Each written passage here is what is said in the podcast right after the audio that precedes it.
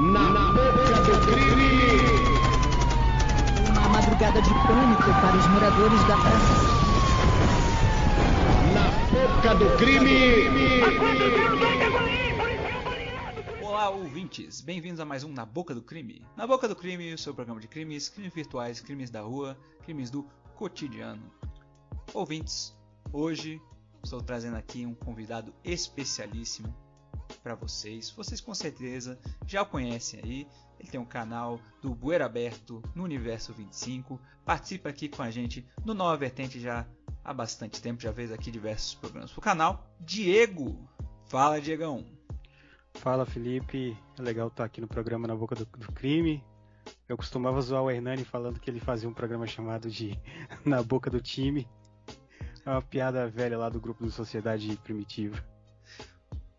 Famoso de boca no creme, né? Como, como os ouvintes gostam de chamar aí. Era, era uma zoeira que era quando um time ficasse de reba rebaixado, o Hernani tinha que dar um babão no time que foi rebaixado. o tanto de, de, de, brincadeira assim de. Eu tenho certeza que você já viu aquelas. Aquelas fanfics que o Hernani fica postando no, na aba comunidade Sociedade Primitiva, hein? Ah, ele já postou me zoando no Twitter. Tanto de vez que ele te mencionou ali, é brincadeira. Ah, ele falou que o Covid foi gerado por um, um ato gay meu, alguma coisa assim, é zoeira dele. Tem gente que acredita e acha que é briga de verdade. É, é, é. Se, se depender dos ouvintes, os caras acreditam em, em tudo. Véio. Não, quando, quando eu fui gravar lá pro Nova Vertente, os caras falaram, ah, mas vocês não estavam brigados? Não sei, eu tô sabendo agora. Ih, cara, se for acreditar nas fanfics do Hernani, aí, aí realmente é, o YouTube inteiro é gay. Isso, isso aí não tem, não tem discussão. E, Diegão, cara, já tava querendo falar com você aí há, há bastante tempo, trocar um papo. Você que já tá no YouTube, é nessa empreitada aí já há muitos anos, desde lá o primeiro canal do, do Beira Aberto, eu comecei a acompanhar lá em, lá em 2016. Você já tem uma baita numa bagagem, hein, bicho? É, antes de ter esse canal eu tinha uma página de protesto, né? Que ela teve até um alcance grande, tinha um milhão e meio de seguidores. Tive várias páginas, essa foi a maior. Que era de, de protesto. Né? Era, era meio que de esquerda, mas não era aquela esquerda fanática. Então eu comecei a apanhar bastante de esquerdista por não ser uma esquerda radical. Aí larguei de mão e fui pro YouTube. Aí em 2019 eu perdi essa página. Porque eu falei que se me pagassem 100 mil reais eu dava um tiro no Maduro. é, a página caiu, né? Era o. Era rede esgoto, né? De, rede esgoto de televisão. Era. Pior que nessa época, cara, que. 2013, né? 2013, 14, por aí, justamente eu nasci em 2000, né? Eu peguei justamente essa fase aí, quando comecei a ter Facebook, essas coisas, e era justamente uma das páginas que, que eu seguia, cara, e fazia um baita de um sucesso, hein, Diegão? Então, é, aqui em Brasília mesmo, de Brasília, ela tinha poucos seguidores, mas assim, no Brasil inteiro era. É, naquela época, mano, um milhão e meio era muita coisa. Hoje em dia você vê influencer aí com 15 milhões de seguidores. Mas naquela época era difícil ter alguém assim com tanto seguidor. Tinha, mas não era assim igual hoje, né? Hum, e uma... foi, foi uma página que me proporcionou conhecer muita gente legal, muita gente interessante. Uma coisa que o, o povo às vezes esquece, né? Que, que faz bastante tempo já, desde ocorrer, já tá quase fazendo 10 anos disso aí. É que você também ajudou a levantar muita página, né, Diego? Pô, Anonymous Brasil, aí eu lembro que você, você, você tinha uma, uma parceria, umas outras páginas aí que na época depois ficaram bem famosas, mas foi você que foi puxando essa rapaziada, né? Foi, não foi só Anonymous Brasil, foi muitas páginas anônimas, porque tinha anônimo para tudo quanto é lado. Então eles tinham uma rixa que era, era Anonymous alguma coisa e Anonymous Brasil. E o cara da Anonymous Brasil me procurou, porque uma época eu tomei um bloqueio. Naquela época eu nem sabia que se levava bloqueio. Um cara comentou alguma coisa, eu respondi para ele mal educado, ele falou assim: "Você vai se arrepender de ter me respondido assim". Eu falei: "Pronto, o cara é primo do Mark Zuckerberg". E eu tomei um bloqueio de uma semana naquela época. Só que ninguém nunca tinha tomado bloqueio. Eu não sabia como agir. E aí um cara da Anonymous me procurou e falou: "Ah, vamos tentar desbloquear a tua página porque até então eu achei que ia perder, né, a página". E eles ficaram tentando do jeito deles, mandava e-mail para lá.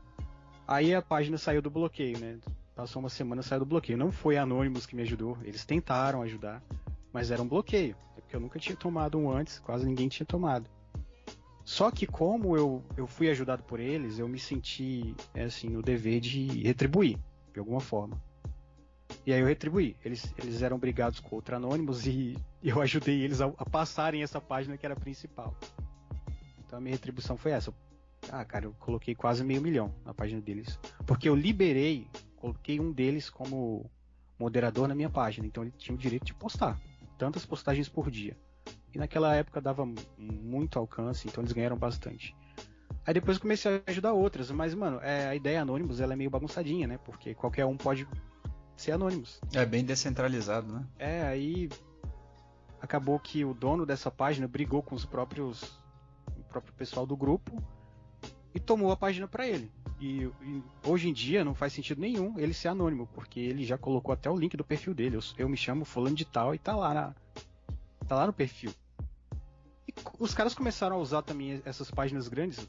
Tem gente que não vai acreditar, mas se existe Maria Gasolina, se existe Maria Chuteira, pode acreditar, mano. Existia Maria página de Facebook. Os caras começaram ah, o, a usar. Os administrador, rapaziada, fazia o sucesso e se aproveitava. É, ia comer mulher. E esse cara começou a fazer isso, começou a se aproveitar. Aí, com a galera dessa página, dessa página eu não falo mais. Aí teve uma outra página de anônimos que eu peguei e liberei, porque eu tinha a página e tinha o grupo da página, que também era lotado de gente, tinha 30 mil membros. Eu coloquei o cara na moderação. Naquela época não tinha como você separar por, por assim, dono, apenas moderador, administrador, era todo mundo, era iam na confiança, né? A gente tá lutando por honestidade, porque que alguém vai roubar meu grupo? Nesse desentendimento, um dos caras roubou o grupo, ficou com o grupo pra ele. Eu falei, pode roubar, não tem como esconder quem é o gerente, quem é o administrador. É só eu ir aqui e dar um print e levar na delegacia. Eu podia ter feito isso, ia ser tipo um dos primeiros crimes de internet a ser resolvido assim, na base do print. É, Aí eu fui verdade. me desencantando, cara. Fui me desencantando. Tinha muita página que eu ajudei também. É... Chega de tanta corrupção, Brasil contra a corrupção. Era, era tanta página de corrupção. Você pegou o início do, do MBL, não foi? Cara, eu acho que o MBL veio bem depois. Eu acho que quando eu já nem mexia mais com essas coisas que eu fui saber de MBL. Uhum. Até quando eles falam, ah, em 2013, eu falo, em 2013 eu não via falar de MBL. Não via mesmo. Assim, é, então é uma terra época... sem lei, né? Você chegou justamente desbravando mato ali. Sabe qual que é o problema do brasileiro, mano? É o seguinte, quando a, o pessoal migrou do Orkut pro Facebook, era só página de humor no Facebook.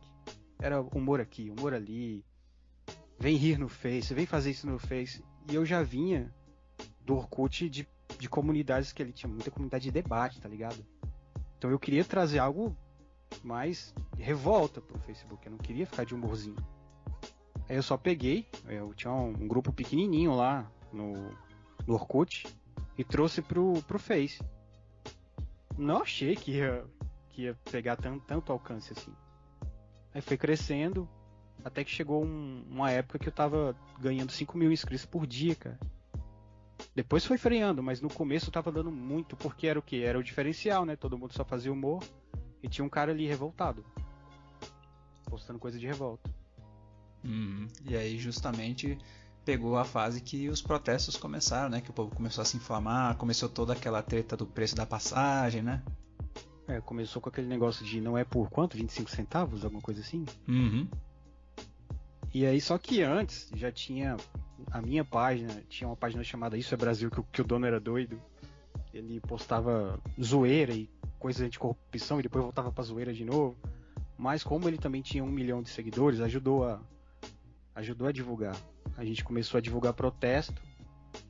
Então assim, quando surgiu essa de 25 centavos, que o pessoal fala que gerou para pro outro protesto, mas não gerou do nada, tá ligado? O pessoal já tava revoltado, tanto a população quanto quem ficava na internet instigando. Tanto é que, agora vamos entrar no assunto Brasília. Quando, não sei se tu já viu o clipe de, do cara pulando a cerca e metendo a faca no, no fuleco, esvaziando ele. Hum, eu, eu lembro disso na então, época. Então, na época saiu no jornal que eu tava fazendo discursos de apologia à destruição desses bonecos. citaram minha o, o Fuleco, isso é engraçado porque o Fuleco ele literalmente só levava porrada, né? É, mas assim, tem uma montagem até hoje que tá na internet, que é o. É, foi um cara com a faca e um com, com a besta. Ele atirou de flecha no fuleco. É porque não dá pra ver no vídeo que tava de noite.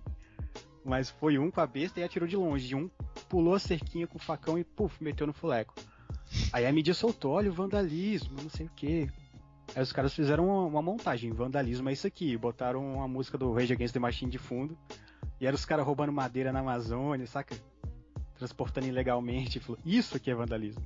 Isso aqui não é vandalismo. Até porque a própria justiça não tava nem aí, cara. Porque sabia que, que essas manifestações, elas tinham que acontecer. Não era, não era uma manifestação à toa. Uhum. E até você, eu lembro de você comentando que o povo, eles não davam assim necessariamente crédito para você que era um, dono, um dos donos, o dono, uma das maiores páginas, né? Porque eles pegaram um cara que não era de outra página, que tinha não, assim, não era quase de outra página. Ele criou um evento de protesto. Sabe quando você criava evento de festa? Tal dia, Aham. tal festa e ia juntando gente, no, você ia convidando. Ele criou um evento de protesto. Só que esses caras são espertos. Eles criam um evento já no, em cima do evento que já está marcado. Inclusive a própria esquerda faz muito disso. Você cria um evento, o pessoal estava criando evento de patriotas, por exemplo. A esquerda marcava evento no mesmo dia para dizer que o evento deles não estava vazio, porque ia misturar patriotas com o pessoal da esquerda lá ia dar a entender que para o movimento de esquerda que aquilo tudo lá eram eles. né? Mas não, eles só estavam sendo espertos. Mas assim, eu não acho ruim. Eu, só, eu, eu já esperava isso da Globo, até porque na época eu me arrependo muito disso. Eu poderia ter me promovido mais, porque eu não gostava de vender minha imagem. Eu achava que eu ia ser um vendido se eu fizesse isso. Então assim, eu fui chamado para alguns programas e recusei. Eu lembro que quando eu recusei de ir em um, chamaram até o Dilma Bolada pra ir. E ele foi lá e pagou de humorista, cara. O cara tem um Twitter chamado Dilma Bolada, onde ele posta besteira e ele é considerado um humorista. Achei bem bosta, né? Mas assim, eu, eu me escondia, eu não queria. E não era por medo, era só que eu achava que. Era por mais, mais porque você tava lá pela ideia do que necessariamente pela era, visibilidade, porque, né? cara, na época eu era de esquerda, mas eu não era aquela esquerda eh, radical. Por, por muitos eu era considerado radical, mas pelos radicais eu não era considerado radical. Pelos radicais eu tinha. Eu já vi gente me chamando até de conservador, cara. Não tem como. Mas é isso, eu, eu me escondia, eu acho que eu deveria ter vendido um pouco mais minha imagem, porque quando acabou, o pessoal lembra. Muita gente até lembra do meu nome, porque quando eu escrevia texto eu até assinava. Mas não lembra, não tinha um rosto, não tinha. At- Até porque eu também não tinha tanto recurso. Naquela época, 2013, não era todo mundo assim que já tinha recurso pra comprar uma câmera boa, ter microfone. Quando eu comecei a fazer podcast falando mal de político, nem no YouTube eu postava, porque eu confiava tanto que o Facebook Tava, tava tudo no Facebook, né? Comecei postando só no Facebook, não, não vinha pro YouTube. Porque eu acreditava que o Facebook ia conseguir superar, saca? Então eu postava ali, eu comprei um microfone daqueles de 7 reais, cara, que é branquinho, fininho, que a base dele é de plástico. Daqueles mais baratos, cara. Hoje, se você for comprar da China, é um real no máximo, dois reais no máximo. E eu Uhum. gravava naquela porcaria, ficava horrível, cara. Eu ficava só falando assim, sabe? Que o, Só os ruídos. é, só o sopro. Ficava tudo lá. Quem, ai, mano, quem, quem comprou o microfone em 2013, 2012 deve saber qual que é esse. Sei, É o mais sei bem. Então, era tudo feito na raça, cara. Tinha gente ainda que me chamava de, de filha da puta, dizendo que eu recebia dinheiro de, de emissora rival da Globo. Como se eu falasse mal só da Globo, né, cara? Eu falava mal de Eu lembro mundo. de você até mencionar uma vez que o partido político, né, já chegou a te oferecer né, milhares de reais pra você fazer postagem a favor, né? Foram vários, cara. Mas eu lembro que teve o PT e o PSDB. E a, a- o lance do PT era o seguinte: vou te oferecer dinheiro, só que eu quero espaço na tua página e tu vai ter que selecionar o que tu vai postar. Certas coisas não podem. Eu fiquei pensando, o que que o cara vem, vem me dizer o que, que eu posso ou não na minha página? A página é minha, eu posto o que eu quiser na minha página. Aí depois é, eu montei um site para poder ganhar dinheiro sem, sem ter que ficar pensando, cara, por que, que eu recusei isso? Por que, que eu recusei aquilo? Porque eu, eu tô. Eu tava, na época eu tava pior, cara. Na época minha namorada terminou comigo. Porque eu não tinha dinheiro, nem pra ir ver ela. Teve um dia que ela pediu pra mim se encontrar com ela, ir lá ver ela. E eu não pude porque eu não tinha nem sandália, cara. Eu não tinha nem sandália mais pra, pra calçar. e recusando dinheiro. Aí eu recebi uma proposta de um cara pra gente montar um site. Ele viu que a página tinha bastante alcance. E ele falou: Ah, mano, com esse site você vai tirar seus 6 mil conto por mês e tal. E a gente divide. Eu não tinha dinheiro para pagar para fazer um site. Então o que, que eu fiz? Né? Porque se eu tô falando que eu não tinha dinheiro para comprar uma sandália, como é que eu ia montar um site? Naquela época era caro, naquela, época, naquela época era 5 mil. Aí eu fiz para ele a, a seguinte proposta: Olha, eu não tenho dinheiro para te pagar.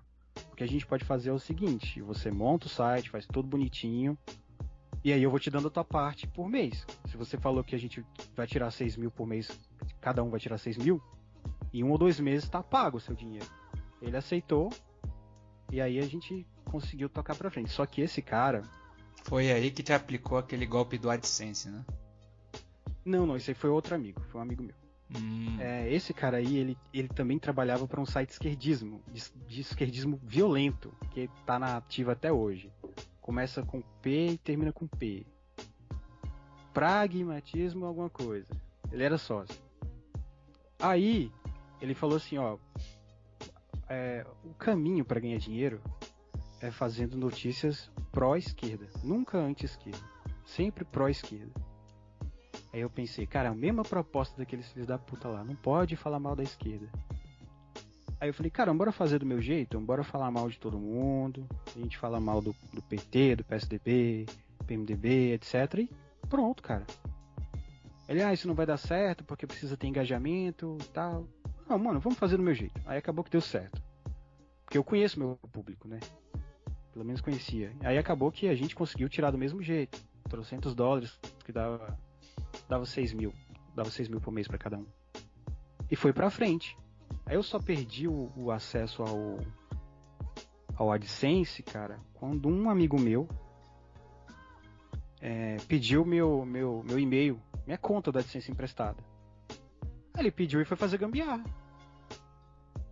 Na época eu já tinha dado um tempo com, a, com essa página. Tinha ido pro Nordeste, porque tava passando aperto em Brasília. E meu pai teve um AVC, então eu fui pro Nordeste para ajudar a cuidar dele também. Chegou lá, minha conta da AdSense ficou parada. Eu tava postando na página usando o Wi-Fi do vizinho, cara. Pra mim usar o Wi-Fi do vizinho, eu tinha que ir pro, com o computador pra janela da sala e ficar recebendo sol em cima do PC e mexendo dali, cara. E era, era muito agoniante, era chato. Mas era o único jeito. Aí ele pediu, e ele falou: ó, vou te passar tanto por mês para usar teu, teu AdSense. Tu tá com ele parado aí, eu vou usando, vou fazendo dinheiro e vou te mandando uma parcelinha por mês. Pouca coisa, 200 conto, né? Pra quem tá lá no Nordeste é, precisando. Mas não durou um mês, cara. ele postou alguma merda, ele fez alguma merda que eu recebi só os primeiros 200 dele. E aí ele ficou calado, não me falou nada. E aí quando chegou no outro mês que eu fui falar, e aí, mano, tal, e ele ficou calado. Eu, tá errado. Aí eu entrei lá no, na conta do Google e tava. Sua conta foi suspensa. Eu acho que ele tava fazendo um esquema que você recebe cli clique, né? Em anúncio. É, clique falso vindo de pessoas de outros, outros países. Eu acho que era isso. Que ele sabia fazer isso, né? Ele tava usando bot, era isso? Eu acho que ele tava usando bot. Hum. Muita gente tava ganhando muito dinheiro nessa época com bot. Eu pensei, eu não vou mexer com isso por quê? Porque, porra, 5 contos, 6 contos que eu já tô ganhando, tá me satisfazendo pra caralho, não tem por que eu arriscar. O ouvinte tem que se lembrar que, assim, em 2013 por aí, Facebook era terra sem lei também, né? Então, esses esquemas aí, bot, negócio fraudulento do AdSense, rolava torto e a direito, né? Era sem lei e diziam que tinha uma regra que você não podia postar link no Facebook. Eu não sei se é verdade isso, mas eu tinha muito medo de perder a página usando o link. Então eu fui aderir ao site, porque se essa é a regra não usar link, como é que eu ia ganhar dinheiro pegando o link da, da, do meu site e jogando na minha página, né? Então só fui aderir só depois de um ano e meio e o povo rachando de ganhar dinheiro. Até porque depois o Mark Zuckerberg foi cagando no Facebook, ele foi tirando o alcance. Antes era 50%, depois caiu para 30%, depois caiu para 15%. Hoje em dia o alcance é horrível. É, eu lembro até de você comentando algo curioso, que você disse que você preferia quando a página tinha 80 mil pessoas ao invés de 1 milhão porque o alcance era maior. Como é que Sim. era essa história? É, até meu amigo também falava isso. Assim, a, imagina que tem uma página com 100 mil. Aí o alcance é, é, alto, né? O Mark Zuckerberg libera o alcance. Se tu tem 100 mil, 70 mil vão receber tua, tua postagem. Aí depois de um tempo, quando minha página já era grande, não adiantava ter um milhão para ele entregar para 3%. Porque muitas vezes esses 3% nem estavam é, com vontade de interagir naquela postagem, então a postagem morria ali. Agora não, se você entregou para 3%, esses 3% interagiram, aí ele vai para ele dobra, tá ligado? Aí se interagiram, ele dobra. Aí pode ser que uma postagem viralize. Mas antigamente não. Até porque era tudo novidade, então o pessoal queria muito comentar, queria muito debater. Não é? Não, não Todo mundo queria, morrendo, né? queria expor opinião, assim, né? Era. O engajamento no, no Facebook foi uma coisa que eu acho que hoje em dia vai ser difícil ver de novo. E o cara matou o Facebook. Principalmente porque o Facebook hoje em dia, vamos, convenhamos, tá morto, né?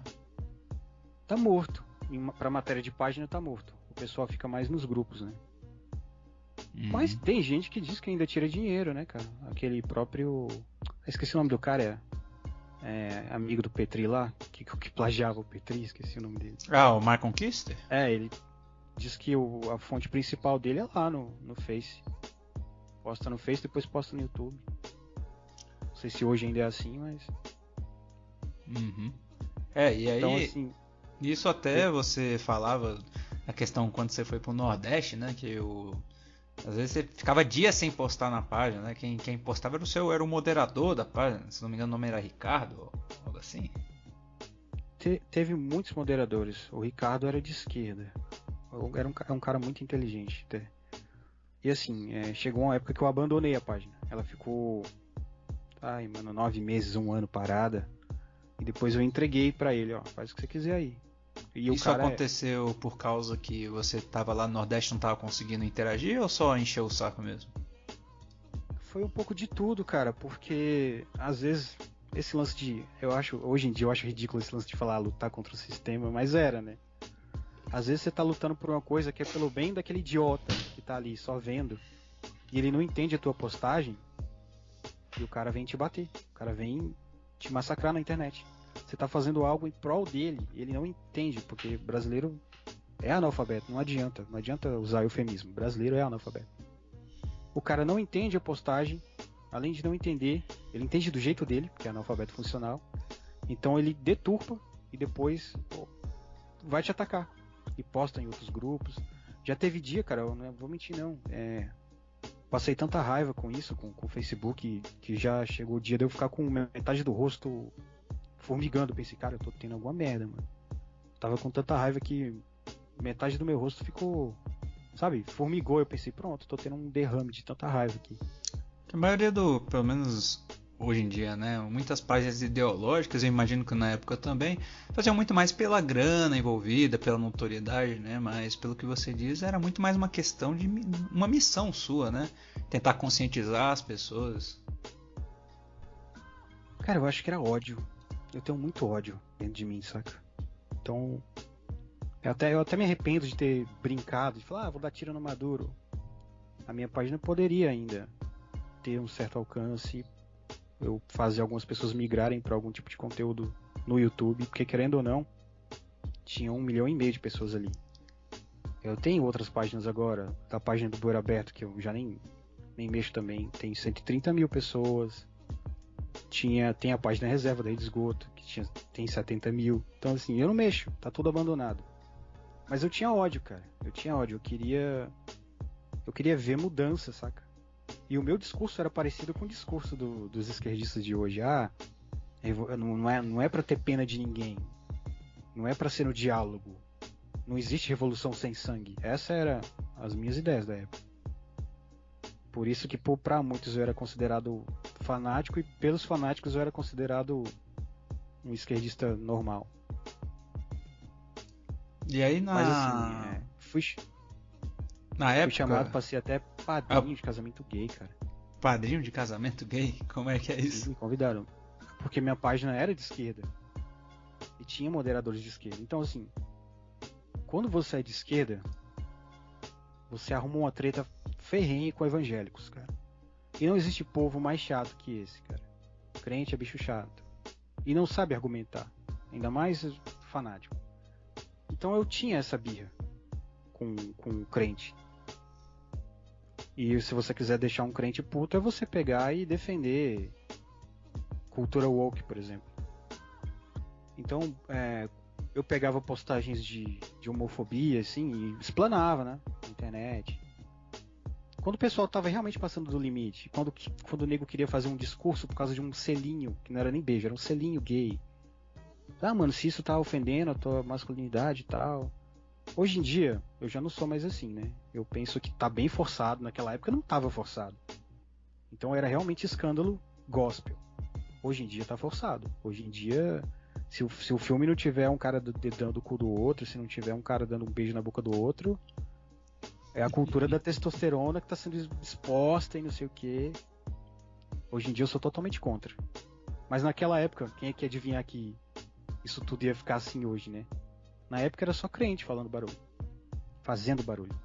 E ninguém dá muita ideia para esse povo também, porque eles são tão chatos quanto socialista, comunista.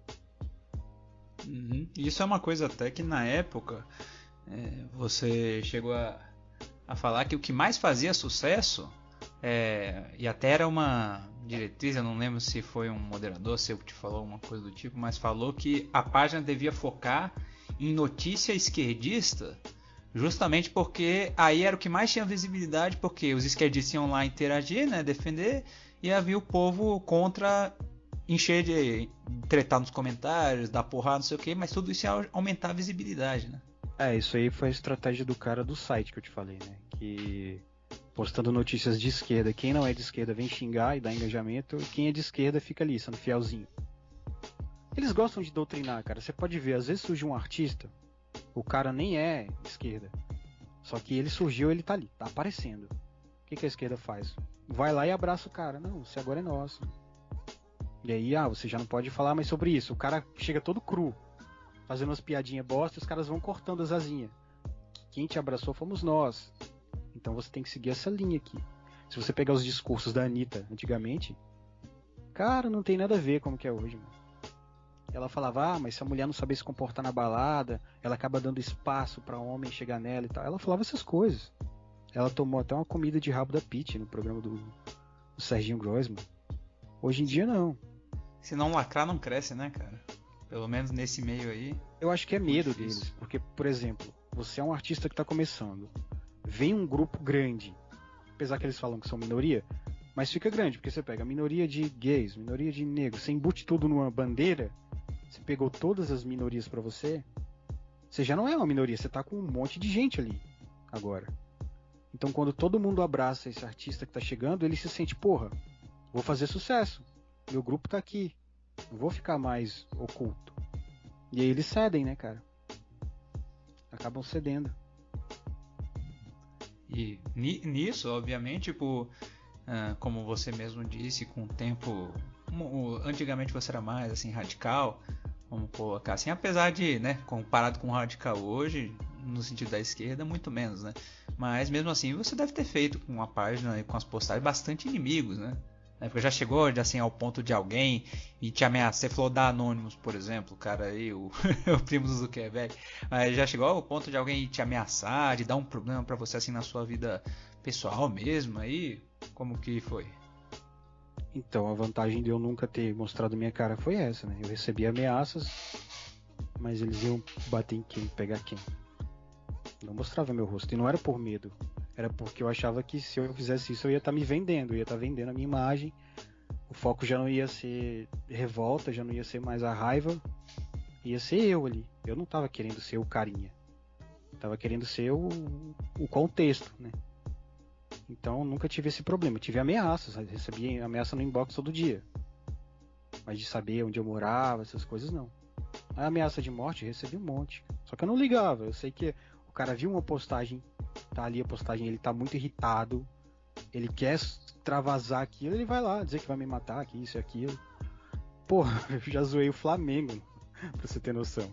Então, assim, tem bicho mais chato que flamenguista? Já teve flamenguista me ameaçando de morte. Foi, foi. Nossa, agora tu puxou do fundo do baú. Eu acho que você fez um vídeo sobre o Flamengo, né? Eu lembro, um vídeo curtinho é, assim. Pô, e o cara me xingando, eu usando frases de faroeste caboclo contra ele. Vai. E ele não conhecia. E ele falou assim, então, então bora se encontrar. Eu falei, bora amanhã, às duas horas na Ceilândia, em frente ao lote 14. e o cara, pilhadão, é, isso mesmo e tal. Aí eu, não, e você pode levar suas armas, que eu acabo mesmo com você, seu porco traidor. E o cara, pilhadão, vem na mão, quer vir em arma. Eu, mano, esse cara não conhece faroeste caboclo, velho. Mas Foi. tu também era, era, era porra louca, né, o, né, o Diegão? Você, como você falou, tava questão do ódio e tudo, mas você, justamente também, por não, não tá tão notório, né, mostrando o rosto e tudo mais. Eu, eu lembro que na época até era meio difícil achar foto, foto de rosto. Isso- Isso lá, quando eu comecei a acompanhar, né, eu acho que eu vi uma vez ou outra no grupo do Facebook lá do, do Bueiro. Quando Então, eu tava lá. eu tinha meu perfil e eu costumava assinar meu nome quando o texto era. Quando eu elaborava um texto legal, eu eu assinava meu nome. Às vezes eu assinava um pseudônimo, mas às vezes eu assinava meu nome. Então muita gente via o nome e procurava. Quem que é o cara que assina lá na, na rede esgoto e tal. Aí me achavam, tinha muitos seguidores até. Hoje em dia eu não vejo o pessoal do Facebook ter seguidores, mas naquela época cada perfil dava pra ver quantos seguidores você tinha. Era igual o Insta, né? Hoje em dia eu não sei como é que tá. Mas eu tinha, só não ficava divulgando lá na página. Teve muito cara que cresceu porque pegava o perfil próprio e postava na página. Aqui, galera, me segue, eu sou o dono da página e tal. Eu achava isso ridículo. Até porque Hum. os caras não tinham muito o que apresentar. O conteúdo deles era de humor e eles ficavam roubando conteúdo uma página da outra. Eles não escreviam nada, não editavam nada. Roubaram muitas postagens suas, por exemplo? Não, não só roubavam postagens como textos. Pegavam Tintim por textos- tintim, mudavam nada? Não, só mudava a assinatura. Ou tiravam a assinatura, né? Teve gente que falava assim, ah, eu não roubei seu texto. Eu peguei teu texto e coloquei ele todinho entre aspas. Quando a gente coloca algo entre aspas, significa que não foi a gente que escreveu, foi outra pessoa. Eu, beleza, mas por que que você apagou a assinatura, né? Depois eu parei de esquentar a cabeça, mano. Comecei a roubar das outras páginas também. Não roubava texto, mas assim, eu vi uma foto legal, uma montagem de, de sei lá, zoando o Lula, por exemplo, zoando o Collor, Fernando Henrique, eh, Bolsonaro. Eu pegava e postava na minha também. Ficou terra sem lei ali mesmo. Hoje em dia isso é considerado antiético e tal, mas cada um se virava do jeito que podia ali. Eu lembro que teve uma página que começou a postar, fazer crítica pra minha página. né? Por mais que você lute contra contra o que você acha que é certo, aliás, contra o que você acha que é certo, não, por mais que você lute pelo que é, pelo que você acha que tá certo. Vai ter gente que vai te achar um otário, mesmo assim vai te odiar, mano. E aí tinha muita gente que me odiava, tinha gente que criava perfil falso, achava foto minha, postava como se fosse gay, como se eu fosse me abalar com isso. Isso, eu até lembro, é, quando eu tava. Se não me engano, tem até. Você sabia que tem uma página da, da rede esgoto, por exemplo, na Deciclopédia, e eu tava lendo um dia desses sobre, e falava especificamente de você. Falava ah, não sei o que, e eu tenho o administrador Nietzsche, não sei o que, NET, né? tá ligado a expressão? Sim, mas eu não acho que eu não vi essa não, porque era, era, era muita gente, né? Teve um cara que ele. Eu acho que eu lembro até o nome do blog do cara, era Blog do Luxo, se eu não me engano. Ele criou um blog e os primeiros assuntos dele foi falar mal de mim, cara.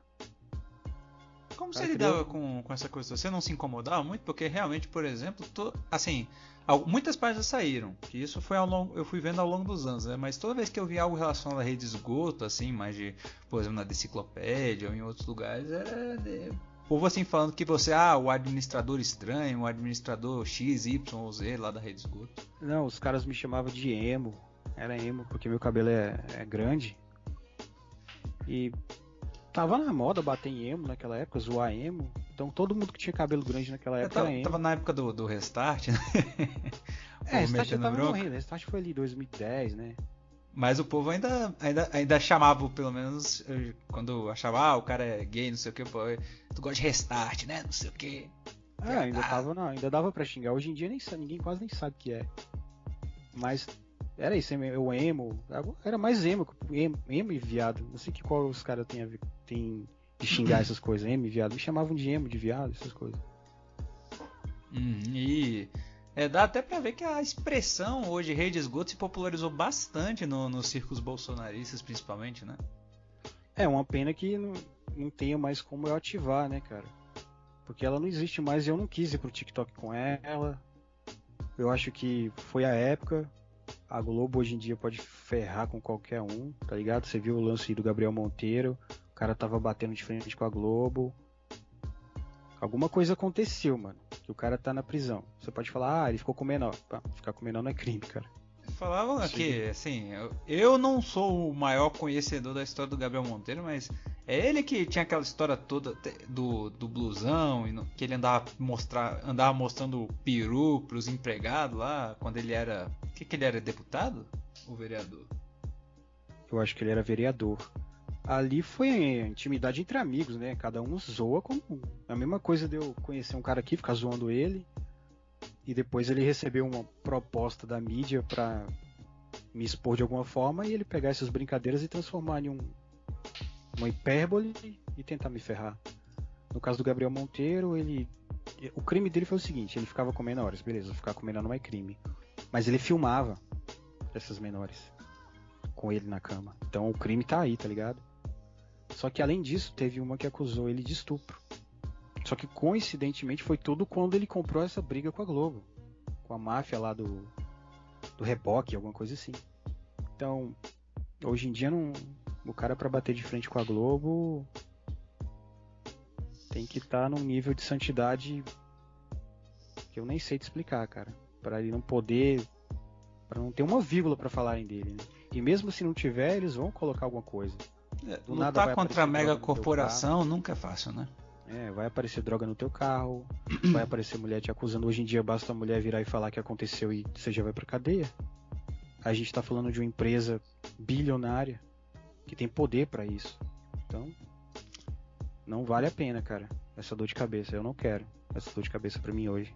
E no, no seu tempo, pelo menos não aconteceu nenhuma represália mais pesada, né? Você disse só uma ameaça de morte aqui, um- uns malucos aí, mas como não sabiam seu rosto nem nada, não deu em nada, né? Apesar que eu acho que se. Na, na época eu não batia só na Globo, eu batia em todas as emissoras. É porque quando fala rede de esgoto, alguma coisa remete à Globo, né? Não sei se rima, alguma coisa. Mas eu bati em todas as emissoras. Teve pastor que foi lá quando eu falei mal da Record, porque o primeiro símbolo da minha página era o símbolo da Record, aí vinha o Era, símbolo da isso, Bandeirante. era Record, Bandeirante, SBT, Globo e um monte de mosca, Mosca. em volta, né? É, um monte de mosca ao redor. Isso. como se eles fossem tudo uma, uma bosta. Aí o cara, um, um desses pastores aí que é afiliado da Record, chegou e me fez uma proposta, ó, eu coloco tantos mil seguidores na tua página se você tirar o logo da Record aí do meio. Aí eu printei e zoei ele, botei lá pra galera ver, né? Que na época eu te falei, eu detestava esse povo. Detesto, detesto qualquer tipo de fanatismo, cara. Se a pessoa for crente fanático, eu vou detestar. Se for é, Bolsonaro fanático, eu vou detestar. Se for esquerdista fanático, eu vou de- detestar. Aí a galera foi zoar ele, zoou bastante. Mal sabia ele que eu também era é, verea- vereador, não. Como é que é que fala? Moderador. Eu era moderador da página Brasil contra a Igreja Universal. A página não era minha, mas me colocaram lá de moderador. E aí eu comecei a divulgar Brasil contra a Igreja Universal na, na rede esgoto também. Aí ela cresceu pra caralho. E a página da, da Igreja Universal percebeu que a gente estava crescendo. Faltando um dia pra passar eles, porque você vai calculando, ó, tô ganhando tantos inscritos por dia. Em tal dia a gente vai passar a Igreja Universal, a página da Igreja Universal. Foi engraçado porque nesse dia a página da Igreja Universal ganhou 100 mil inscritos do nada, assim, puf. Ou seja, eles viram que a gente ia ultrapassar e começaram a pagar por, por seguidores. É, A gente riu pra caramba, cara, porque a gente já conseguiu, a gente já considerou isso uma vitória, tá ligado? Hum, então, Ver- por causa de vocês, eles tiveram que tomar medidas drásticas, então. É, eles tiveram que pagar pra não ser ultra- ultrapassados pelo, pelo povo que pregava. Ah, você tem a página da Brasil, da, Igreja Universal. Aí vem a página chamada Brasil contra a Igreja Universal e te ultrapassa, sendo que você tem um poder de mídia. Você tem uma emissora, cara. Não dá, né? Você tem a Record pra te, pra te alavancar, você tem um monte de coisa. E você se deixa ser ultrapassado por uma página rival. Aí eles pagaram por engajamento e subiram. Depois, cara, eu até briguei com o dono dessa página. Ele não é má pessoa, não, mas ele nunca tinha me falado que era gay, né? E aí, quando eu comecei a fazer postagens um pouco mais lúcidas na minha página, que não era de babação de ovo pra cultura woke, ele veio me questionar. Aí eu falei, ah, por quê? Ele, ah, porque eu luto muito por essa causa, porque eu sou gay e tal. Ah, eu falei, ah, você luta tanto por isso porque você é gay? Eu achei que você lutava por ética. Você lutava por. pelo que é justo. Mas você tava brigando só pela tua causa. Aí a gente se desentendeu e parei de falar com ele. Aí até hoje a gente não se fala mais. Isso é uma coisa que você tem uma perspectiva única. É dos bastidores dessa época, no sentido das grandes páginas, né? Porque você sendo uma a maior, assim, uma das maiores de política e tudo mais. Você... Como é que era essa questão do, dos bastidores entre as páginas? Eu lembro até de uma de você falando de uma história que um cara, por exemplo, ele um dono de uma outra página, ele disse que tinha que ele recebeu dinheiro de partido, né? Que você. Você falou isso até em um vídeo, se não me engano. O eu falei, era... o Hernani teve que censurar porque eu falei o nome da, da página. Isso, você, acho que o nome do vídeo era até depressão, assim. Um vídeo bem das antigas. Você falava que ah, tá. esse cara recebeu o dinheiro, né? É que, vo, que você foi oferecer, ofereceram dinheiro para você. Aí você recusou, mas aí chegou o cara lá de uma outra página e você descobriu que ele recebeu, aí você foi lá cobrar é porque, ele, não sei o quê. É, acho que os caras eles sentiam que existia essa rivalidade de crescimento entre as páginas. Aí eles falaram assim: ah, você não vai aceitar a nossa proposta, porque tem outra página ali, a TV não sei o quê. Acho que era TV, aí começa com R depois. Eles vão aceitar, e aí a gente vai injetar muito dinheiro ali, eles vão te passar. Eu, beleza, tranquilo, vai lá. Até porque eu nem acreditava muito que eles iam injetar tanto dinheiro. Mas realmente, injetou, injetaram dinheiro ali que a página do cara foi de 20 mil para 1 milhão rapidinho, velho. E o cara não tinha carisma nenhum, velho. O, o cara dessa página, ele tinha um canal no YouTube. Ele não tinha carisma. Era sem, sem sal. Eu achava bastante sem sal. Tinha seus seguidores, eram poucos, mas bem bostinha mesmo. E essa página atingiu um milhão. A página da Anonymous chegou a crescer bastante, porque eles começaram a defender o PSDB Cresceu bastante, chegou a passar a minha. Só que não adianta, mano. É, se, o cara não, se o cara não tá ali de verdade, ele não vai saber, cara. Geralmente, quando essas páginas elas começavam a mudar muito o discurso, de um discurso mais é, porrada em todo mundo, defende a ética, tudo, não sei o que, pra de repente começa a puxar asinha mais pra um partido, geralmente isso era um indício de que eles tinham aceitado uma grana? Sim, e não é só isso. É, como eu falei, eles me ultrapassaram, mas depois de seis meses eu passei de volta. Porque eu conseguia manter a, o meu público numa ideia onde eu, eu consigo ser elástico. Eu consigo desenrolar sobre qualquer assunto. Os caras não conseguiam e nem podiam também. Porque você está usando o, de, o, o nome da Anonymous. Anonymous não tem a ver com humor. Anonymous é uma coisa séria, era para ser, né? Então quando surgiu outro assunto, eu conseguia abordar aquele assunto. Tipo, por exemplo, se surgiu um Naldo hoje mentindo, eu conseguia pegar transformar isso num assunto que fosse me dar views. Porque minha página era de crítica à TV, então eu podia pegar qualquer coisa que estava na TV e criticar. A galera da Anonymous não pode zoar, por exemplo, um comediante, a não ser que ele seja racista, a não ser que. Mas eu podia, porque eu, eu tinha essa plasticidade na minha página. Então acabou que com o passar do tempo eu ultrapassei de novo. Mas eu já nem ligava para isso mais. O Facebook já estava morrendo as páginas de esquerda é, tiveram alcance mantido, as que não eram de esquerda sofreram. Tinha uma página muito boa, eu esqueci o nome dela, que ela caiu várias vezes, mano. Caiu umas 5 vezes. O cara voltava, fazia 30 mil inscritos, caía. Voltava de novo, 30 mil inscritos, caía. E aí Era foda. Essa aí, indo e voltando, indo e voltando. É, chegou uma hora que você cansa, você fala, não dá mais essa plataforma pra mim. Facebook era, era bem assim seletivo o algoritmo, né? Algumas coisas tanto é que a própria rede de esgoto caiu é por causa de algumas postagens, né? Caiu por causa da postagem e por causa de um erro do algoritmo também. Beleza que eu falei que eu ia matar o Maduro. Isso, isso rendeu denúncias. De quem você já deve imaginar. E o, o, um dos erros dela ter caído foi um erro do algoritmo, porque é, deram uma facada no Bolsonaro, aí depois teve o carnaval. Quando teve o carnaval, teve uma mulher e um cara que foram fantasiados de Adélio Bispo e Bolsonaro. A mulher ah, eu... é, a mulher estava fantasiada de Adélio Bispo e um cara fantasiado de Bolsonaro com a faca enfiada na barriga. Eu peguei essa foto, postei na minha página e escrevi que esse tipo de fantasia era ruim, que não sei o que, que por mais que tu odeie o Bolsonaro, tu não pode é, desejar uma facada para ele, etc. Se fosse o contrário, aquele, aquele assunto clichê. O algoritmo já tinha birrado com aquela foto, porque ela já estava sendo denunciada em outras páginas, que estavam fazendo discurso a favor. Quando eu postei a foto, o algoritmo não quis saber do meu texto. Ele entendeu que a foto era uma mensagem de ódio. Ou, sabe, tipo, quando denunciam, vai para alguém para rever, né? Essa pessoa que reviu provavelmente viu o texto, mas como a página já não era de esquerda, preferiu fazer vista grossa e deixou ela ir pro limbo. Aí eu, eu fico meio em dúvida, porque teve essa postagem do Maduro, que eu falei que ia dar um tiro nele, e teve a postagem do Bolsonaro. Eu não sei qual foi a que foi considerada a pior, a que, a que levou a página pro limbo.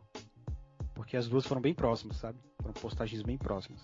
Mas foi uma dessas duas que fez a página ser deletada.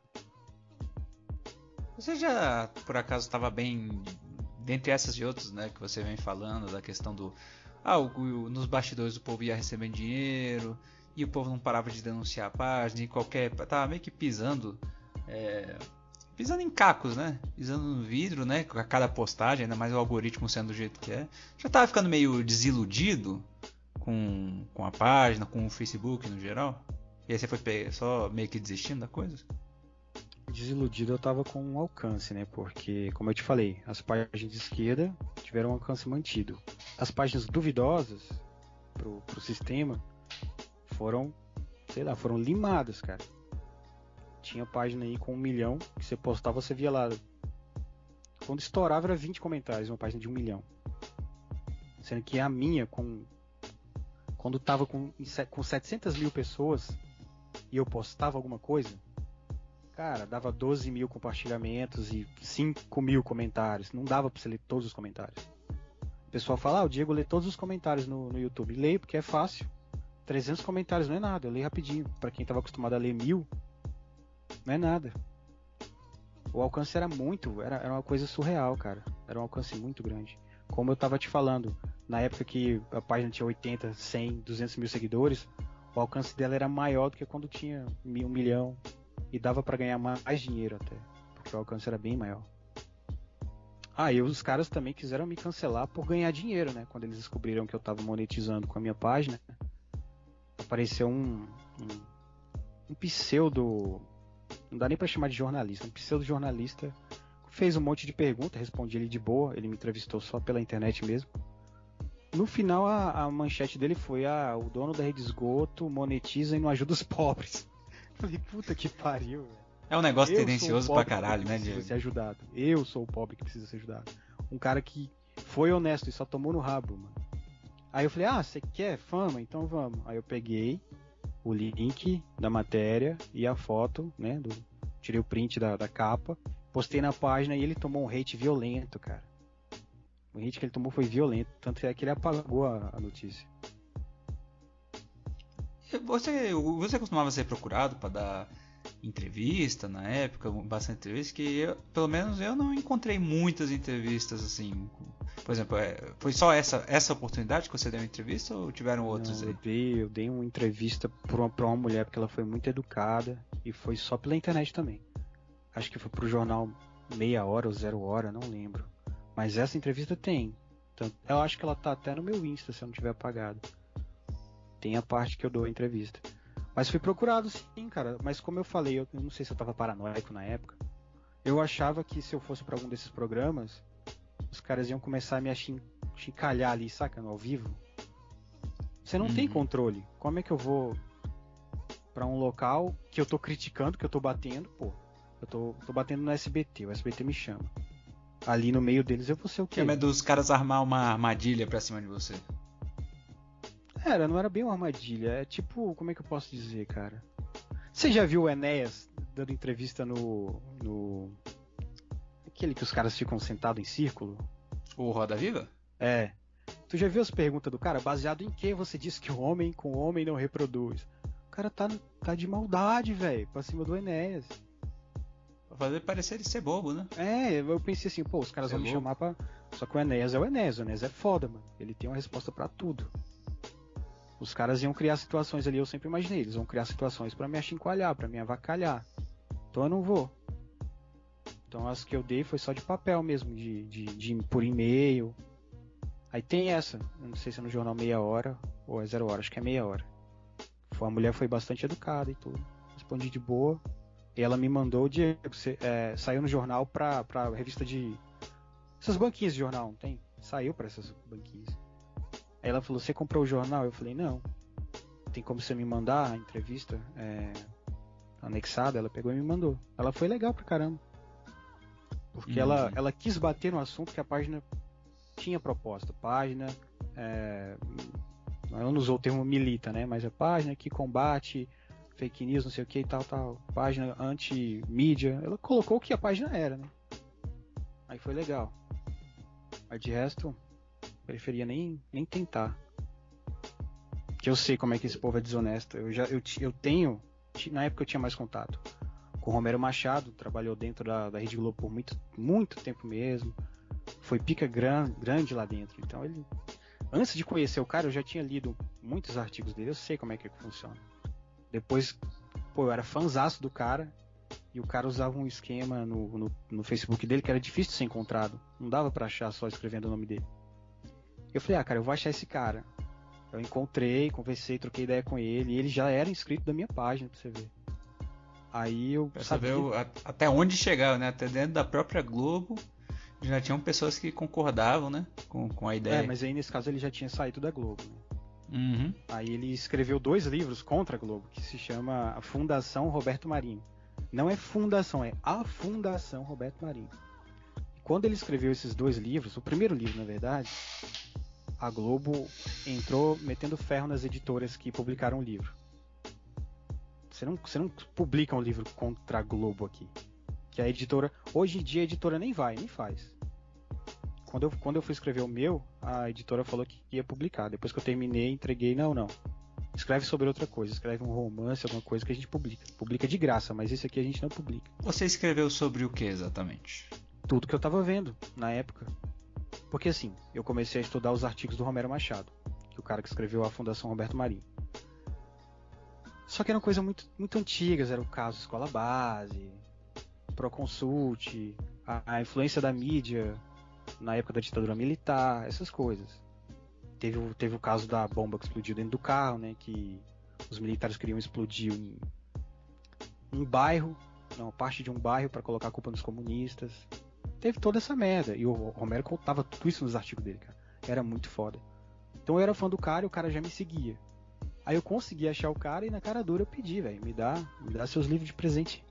Aí ele pegou e mandou pelo correio, dois livros assinados. Eu comecei a ler, coisas que não estavam nos artigos, né? Como por exemplo, existe uma máfia dentro da própria Rede Globo, tem gente ali dentro que sabe coisa demais, que não pode ser demitida dali. Por isso que você vê muito artista bom sendo demitido. Caramba, esse cara foi demitido da Globo. E por que que fulano tá lá dentro? Porque esse fulano sabe demais. Ele, existe, existe a, a Globo. Se demitir, o cara abre o bico e a é, casa cai, né? Existe a máfia, existe a máfia da máfia que tá lá dentro, que sabe demais. É que, tem aquela, todo aquele papo de como é que era o quarto da. Quando a gente saiu e falava que rolava aí abuso tem, direto lá. Ah, não teste do sofá? É, teste sofá, sofá quarto do anal, assim, uns negócios assim. Tem, é tem, umas coisas absurdas. Tem coisa mais pesada, tem prostituição, tá ligado? De se prostituir pra gringo que vem no Brasil. Tem coisa bem mais pesada. Mas aí eu fiquei mó felizão, cara, na época. Quando chegou, eu falei, cara, eu ganhei assinado os livros de um cara que eu sou fã mesmo. E ele até entrou no grupo depois, ele debatia, postava as coisas lá. O cara é humildão, velho, humildaço. O grupo do Poeira Best lá no Facebook? Não, era um grupo. Era o grupo da Rede Esgoto, tinha 30 mil pessoas nesse grupo. Era difícil é. até de mexer. É mesmo? O que, que, que aconteceu com esse grupo? Porque eu nunca vi pra, pra entrar. Eu passei a moderação para um cara e o cara tornou o grupo privado, fechou o grupo. Eu fiquei puto, porque esse grupo era para ficar aberto. Só que assim, não dá pra você controlar tudo sozinho, velho. Era uma página grande, com um grupo grande. Não dá para ficar ali mexendo.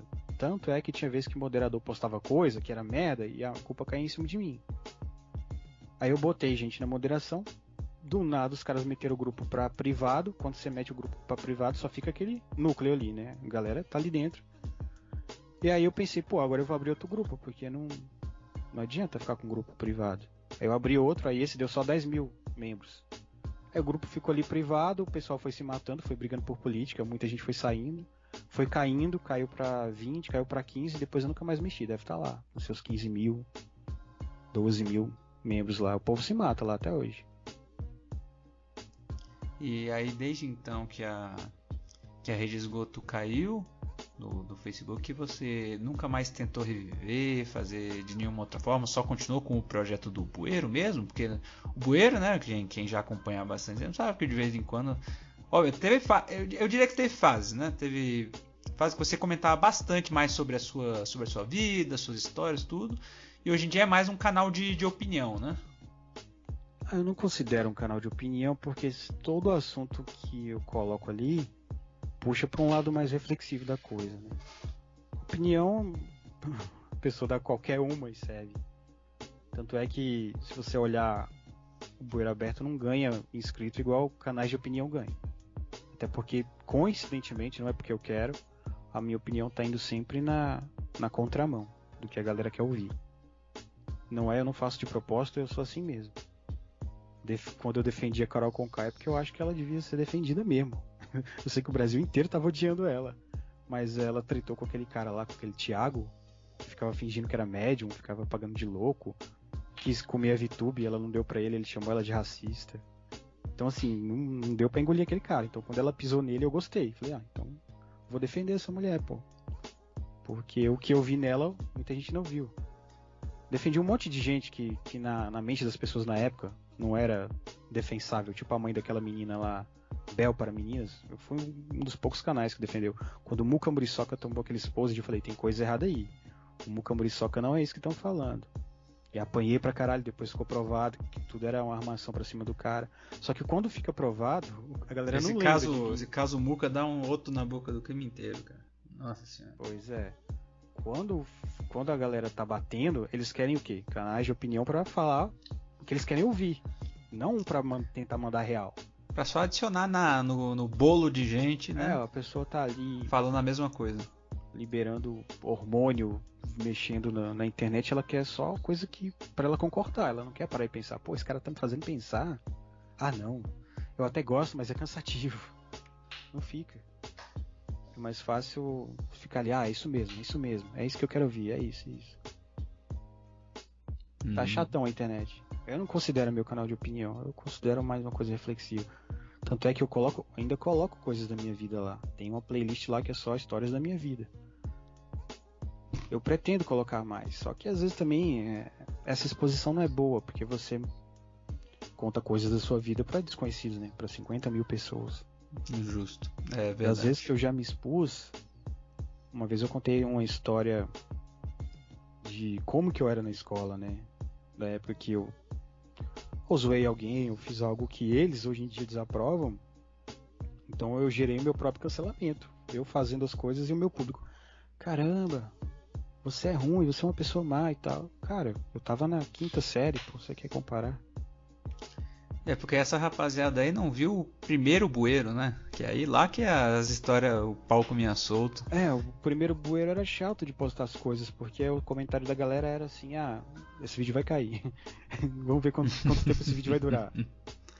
Esse canal vai cair. Aí já tava chato. Pra mim era normal, porque eu acho que eu sou uma pessoa tóxica, né? Porque eu não tava vendo nada demais nas coisas que eu falava. E o povo tudo assustado, esse canal vai cair, esse canal vai cair e tal. É, e aí acabou que por causa de todo o problema do AdSense você apagou, né, o canal? Sim, teve o lance lá do AdSense que eu burramente criei uma conta com o meu e-mail que tava que eu emprestei pro cara na época e ele ferrou. Eu criei, né, não lembrava e fui usando, fui usando. Quando chegou em 20 mil inscritos aí que eu lembrei, caramba. Agora é foda, porque se um dia eu quiser monetizar isso aqui, não vai. Na minha cabeça não ia, né? Eu nem testei. Eu falei, quer saber de uma, velho? Eu já tava. Já tava injuriado com. Tô usando o termo injuriado errado, mas eu já tava irritado com. Com o público que eu tinha traído, cara. Porque eu falava muito de experiências minha com garotas e tal. Isso atraiu um público que odiava mulher. Os caras não, tinha uma raiva de mulher. Não... Hoje em dia, o que eles chamam de migtal, o pessoal tenta dizer que os migtals têm raiva de, de mulher. O migtal não tem raiva de mulher. Ele, o de verdade não tem. Tem os caras que realmente colocam bandeira migtal no perfil, paga de migtal e fica falando mal. Mas esse era meu público. E aí eu, eu quis outro público.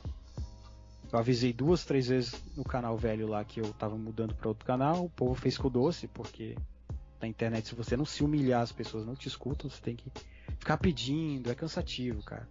Pedi uma, pedi duas, pedi três. A galera não migrou. Deletei o canal. Uhum. Tem gente que não sabe até hoje o nome do canal, porque era acostumado. Até isso é, eu acho um erro hoje em dia. Era, era Boeira Aberto Podcast, não é? Era. Então, assim, os caras recebem a notificação, eles não vão procurar. O que será que saiu hoje no canal do Hernani? Os caras não vão procurar, eles ficam ali esperando o algoritmo entregar. Se o algoritmo não entrega, o cara não vê. Como eu deletei o canal, não tinha mais o que eles receberem, sabe? Acabou, Uhum. eu pedi um, eu pedi dois, pedi três, não migraram, apaguei a porra do canal. Aí, E aí você não fez nenhum aparece- tipo de, de backup, nada do tipo, você só pá, Não, não. apagou. Eu tava irritado até com os vídeos de lá. Eu tava achando a edição ruim, o áudio ruim, porque eu gravava com o celular bem ruim também na época. Aí eu só mudei de canal. Tem gente que aparece lá de vez em quando. Caramba, velho, eu tinha esquecido desse canal e tal. Eu era inscrito dele em tal ano. Eu falei, em tal, em tal ano você era, mas você não era inscrito desse aqui. Aquele lá foi deletado. Eu avisei, ninguém quis ir. Fica sempre esperando o algoritmo entregar tudo na mão. Acontece essas coisas. Mas o público que eu tô hoje em dia é melhor do que o antigo. Mil vezes melhor. Eu já até conversei com isso. Conversei isso com, com o Hernani. Que a gente no, no começo a gente atraiu um público muito tóxico. Muita gente revoltada junto. Quando é muita gente revoltada junto contra um sistema, aí é bom, mas contra mulher, contra. Sabe, esses discursos aí de incel, nossa, cara, me dá uma agonia, me dá uma tristeza. Por acaso isso foi uma coisa que na rede esgoto foi te saturando um pouco de tipo tanto ódio assim, e o tempo inteiro e o povo brigando, o povo lutando, muita negatividade? Isso foi um dos motivos de você meio que ter se desprendido disso? Não, quando o ódio é genuíno, quando o ódio é bem usado, ele serve pra muita coisa. Então, o, o ódio pra mim era um combustível, saca? O que me cansa é burrice. É tu falar, explicar e a pessoa entender tudo errado. Aí você tem que desenhar, você tem que usar. Sim, eu já sou de usar um- um- uma forma de falar bem simples, que é pra pessoa entender logo. Até gosto de escrever pra mim textos mais rebuscados e tal. Mas pra falar com o povo tem que ser coisa simples e mastigada. Se tu não mastigar, eles não vão entender, cara. Vai ser distorcido. Isso me cansa. Ódio não me cansa.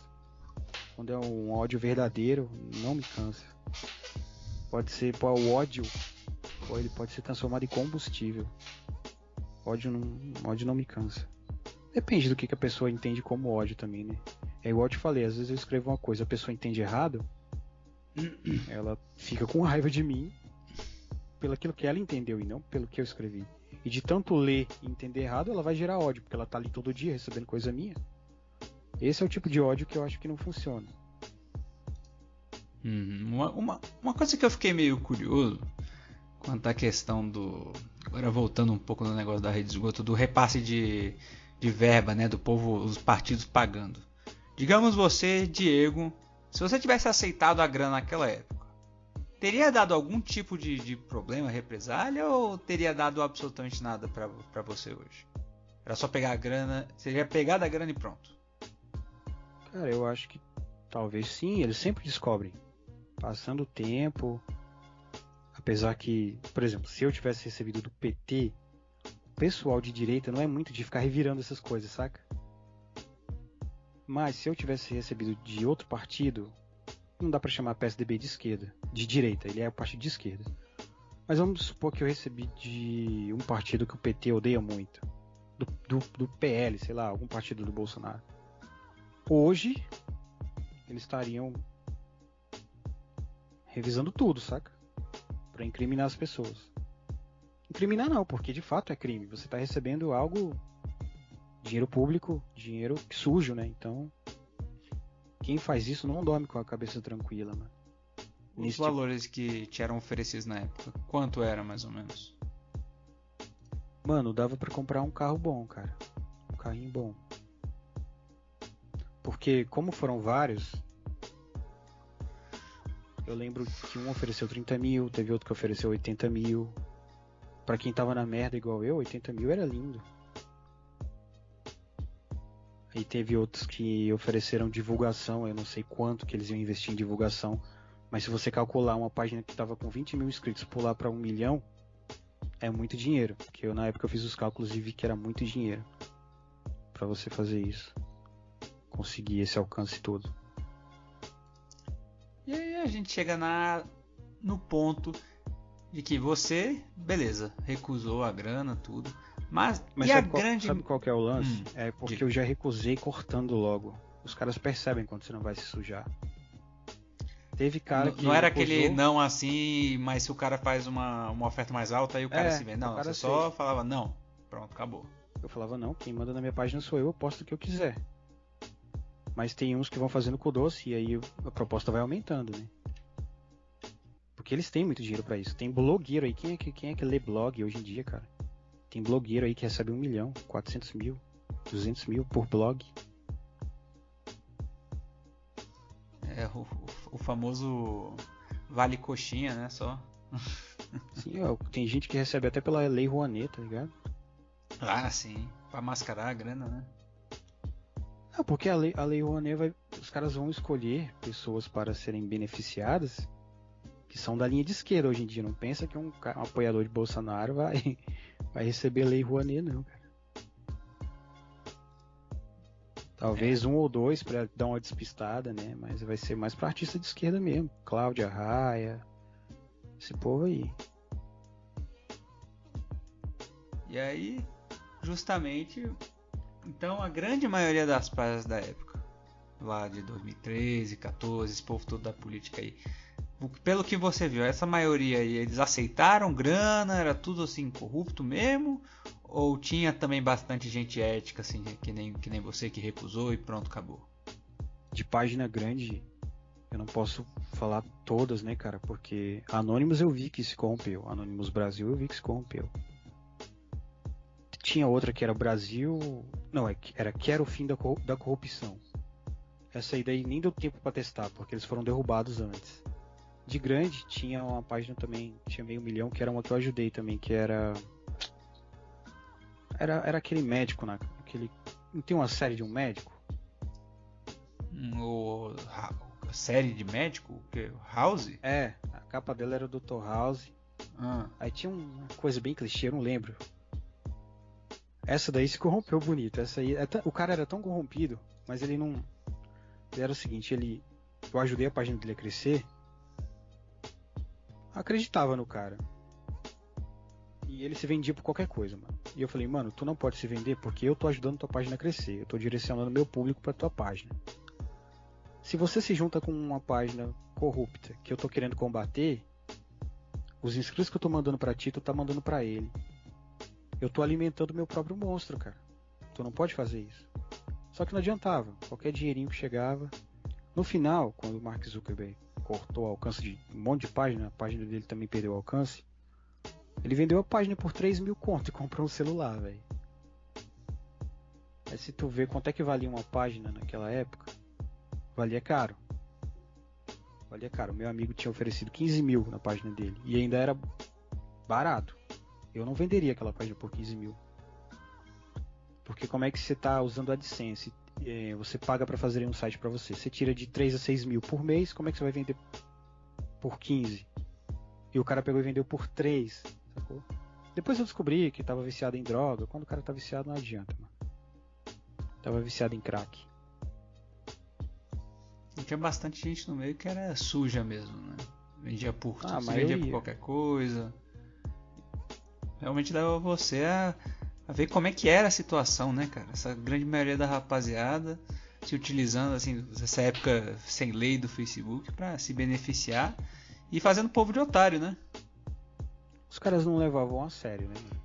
Você começou, por exemplo, o que tava dando hype no momento era a página de humor. E todo mundo faz página de humor. Começou a.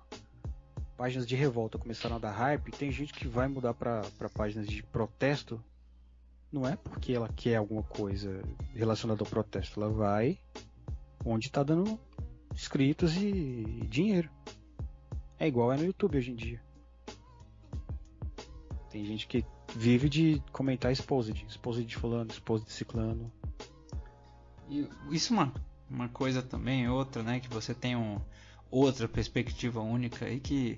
Não, pode-se dizer que as coisas estão se repetindo, né? Porque era uma nojeira já, por exemplo, quando começou tudo isso lá no Facebook, com essas páginas, que o povo trás, mas não tinha tanta notoriedade, vamos dizer assim, os administradores em si, mas sim as páginas, né? É, você sabia dos bastidores, tudo era uma outra história, mas pro povo em geral era só as páginas ali rolando. Hoje em dia a gente está muito nessa, com o YouTube principalmente, questão de influência, de personalidades, né? Muitas delas, como você falou, só é mais do mesmo, fica falando a opinião majoritária aí, é, falando as, as, mesmas coisas. E é uma nojeira também, né, cara? É, acho que você até. Vamos falar da coisa assim que não é mais do momento, já passou um pouco, mas bombou aí a internet, o caso Haluca, né? É, é também uma baita de uma nojeira hoje em dia, né? É, cara, eu até evitei tocar no assunto e quando eu toquei, eu toquei já lá pro final do assunto, depois de um mês e meio que eu fui tocar. Porque eu tinha medo de tocar nesse assunto e atrair o tipo de gente que gosta desse assunto. Então eu queria atrair um, um pouquinho só, mas não muita gente. Teve gente que ganhou 50 mil inscritos, 100 mil inscritos nesse assunto. Só que aí tu vai olhar a base que o cara formou, a base de inscritos dele, não dá, mano se eu começasse a fazer vídeo desde o início desse assunto, que eu achei uma merda, a garota ela tem problema, você vê que ela tem problema, e ela mente para ter views, né? ela alegava que eu tava ferrando com a vida só de molestadores, mas isso era a versão dela. Ninguém nunca foi atrás dos caras para saber a verdade. É como é, acontece hoje em dia. A mulher aponta o dedo para você fala o que você fez, você já tá automaticamente condenado. Era isso que ela fazia um dos poucos que conseguiu se explicar foi o Blusão, coitado. Só que ninguém já não gosta do cara. Então não adiantava muito. Só de fazer o conteúdo com, com ele, ele já tá condenado. E você vendo tudo isso hoje é como tá, assim, esse ambiente do YouTube. E parece que as coisas só, só vão piorar, né? Porque praticamente você, eu, eu admito, eu fiquei surpreso. Eu já não esperava muita coisa. Mas quando eu vi a proporção que tomou esse caso, caso Halucas, que é essas tretinhas de influência, e que muitas vezes tem até o crime envolvido, né? Que teve até arma, negócio de Haluca tem arma, e, enfim, um monte de coisa. Já como é que você se sente, cara, sendo um produtor de conteúdo aí que, como você falou, o seu canal você não considera de opinião. É, mas ainda assim você comenta, assim, muitas vezes, dando a sua perspectiva sobre os assuntos do momento. Como é que você vê é, o futuro disso aí? É de mal a pior mesmo? Eu costumo dizer que todo canal vai dar uma opinião. Só que a gente não pode colocar todos os canais nessa caixa, na caixa de canal de opinião. Porque não tem jeito, cara. Uma hora você fala seu ponto de vista. Eu acho que quando tem muita gente, muito adolescente dando opinião, muito um pouquinho de gente que saiu da adolescência, da adolescência e tá entrando na fase adulta dando opinião, vai ficar ruim, cara. É um pessoal que não sabe de nada ainda. É um pessoal muito emocionado ainda. Então você pode ver que todos esses canais têm a mesma opinião, porque estão todos em cima de emoção. Se for só na base da emoção, não vai para frente. Por isso, por que, que você acha que, que é fácil combater o, o Bolsonaro? Porque o cara é emocionado, cara tu joga o tema para ele, instiga ele um pouquinho, provoca ele um pouquinho, pronto, ele vai falar todas as merdas possíveis para ferrar com ele no futuro. É isso. A mesma coisa é canal de opinião de, de garotos e garotas da, em, na fase da adolescência. É, chega, chega a ser triste ver, porque o YouTube está se transformando nisso, em uma quantidade de canal de pré-adolescente, adolescente e gente no início da fase adulta dando opiniões genéricas. E, e, o YouTube ferra outros canais. Tem canal aí que é de ciência, tem canal que é de história, tem canal que é de aventura, tem muito cara, cara aí que compra drone e vai se aventurar em ilha, e esses canais são fodas, mano. Só que o algoritmo tá sempre voltado pra tretinha do momento, tá ligado? É foda você gastar dinheiro, ter uma super produção.